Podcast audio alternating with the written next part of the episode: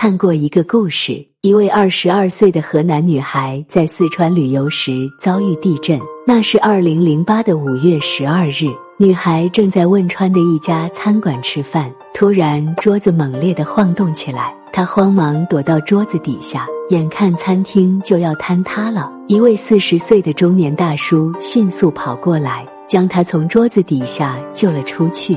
从这之后，他们成了朋友，经常保持联系。慢慢的，女孩发现自己爱上了这位已婚的中年大叔，并向他大胆表白。中年大叔也很喜欢这位女孩，只是想到双方年龄相差太大，他拒绝了。女孩却很坚定，她说。今后遇到所有的困难，都愿意和你一起扛。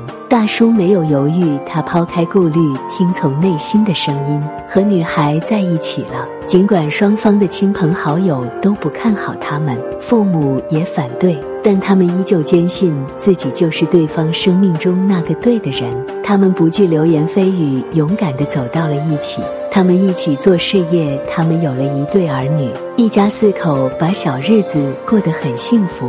在一段感情中，每个人都会遇到一些问题，身边也会有不同的人给出不同的意见。每个人的立场和认知不同，做出的决定自然不同。乔布斯说：“不要让他人的观点淹没你内心的声音，最重要的是要有勇气追随自己的内心和直觉。”茫茫人海中遇到。真正爱自己的人何其有幸，爱就勇敢一点。遗憾比失败更可怕。只要你认为你的选择是对得起自己的，不管结果好与坏，你都不会后悔。那就不要怕，勇敢一点，听从内心，勇敢去爱。愿我们用一颗虔诚的心与爱相随，用一颗坚定的心与爱相守，无悔当初，一往直前。